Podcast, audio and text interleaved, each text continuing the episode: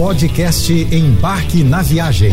Fique agora com as melhores dicas, destinos e roteiros para sua diversão fora de casa com Naira Amorelli. Me conta aqui uma coisa, você já parou para pensar no porquê que todo mundo vive falando que a baixa temporada é uma boa escolha para quem quer viajar? Isso está relacionado apenas a preços mais em conta. Será?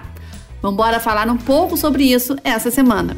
Bom, em um mundo tão acelerado e cada vez mais conectado, com horários flexíveis e um monte de opções se revelando à nossa frente, a escolha da data para viajar pode trazer diversas vantagens. É sempre bom lembrar que quando a procura é menor, as multidões vão se dissipando, os atrativos ficam menos abarrotados de gente e as ofertas têm uma tendência a se tornarem praticamente irresistíveis. Mas é claro que nem todo mundo tem esse privilégio de aproveitar essas oportunidades e fazer turismo nessas épocas de ouro. Mas para quem pode se programar, mesmo que seja adaptando aqui e ali, esse é o verdadeiro segredo para economizar a baixa temporada. Por ser esse um período normalmente fora das férias escolares, dos feriados prolongados e das festas de fim de ano, a cadeia do turismo vai se movimentando de uma certa forma para oferecer não apenas boas tarifas, reduzindo custos de uma viagem, mas também agregando algo mais, como por exemplo, experiências extras, mimos ou até períodos maiores por preços menores. Nesses meses, as viagens tendem a ficar mais baratas por uma simples questão de mercado. Quando a procura diminui e os preços ficam melhores, os meios de hospedagem, atrativos e serviços de turismo não deixam de gerar renda. E essa diferença pode ser enorme, tá? Por exemplo, um pacote de sete noites em um hotel cinco estrelas em Salvador, que custa aproximadamente 35 mil reais no Réveillon, cai para 9 mil reais entre agosto e novembro. E isso se reverte em uma economia de 24 mil reais. Mas é preciso que a gente fique também atento a alguns detalhes. Nem sempre o que acontece numa cidade ou país vai acontecer no mesmo período em outro lugar. Fatores como a economia e a época do ano podem interferir. Mas é preciso ficar também muito atento para não cair em roubadas. Quer um exemplo? No Caribe, nós temos a temporada de furacões, que geralmente acontece entre junho e novembro, com um pico de atividades entre agosto e outubro.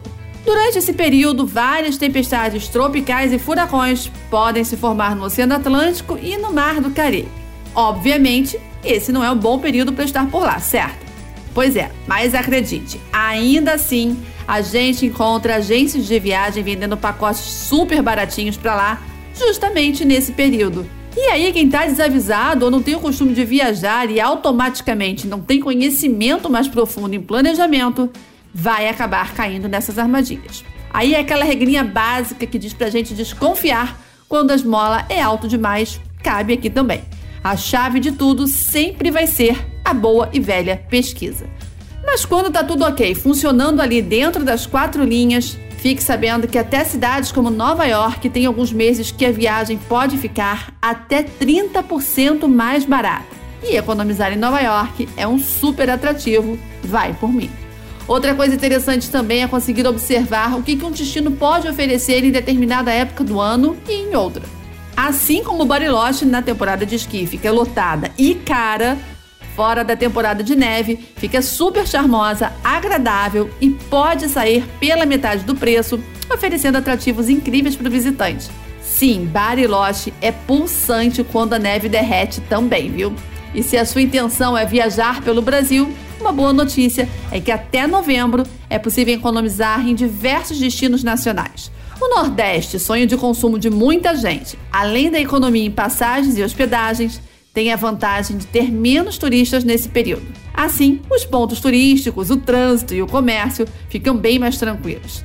Então já ficou bem claro que viajar fora dos meses de pico é perfeito para quem quer ter uma experiência completa e contemplar os destinos em um ambiente mais calmo, atrações menos congestionadas e filas mais curtas. Agora corre lá no embarquenaviagem.com que está recheado de dicas de lugares incríveis para você viajar fora da alta temporada, aproveitando os preços e as cidades charmosas e mais vazias, menos tumultuadas. Vai por mim, você vai se lembrar de mim dando essas dicas quando estiver por lá. Um beijo e até a próxima semana. Você ouviu o podcast Embarque na Viagem.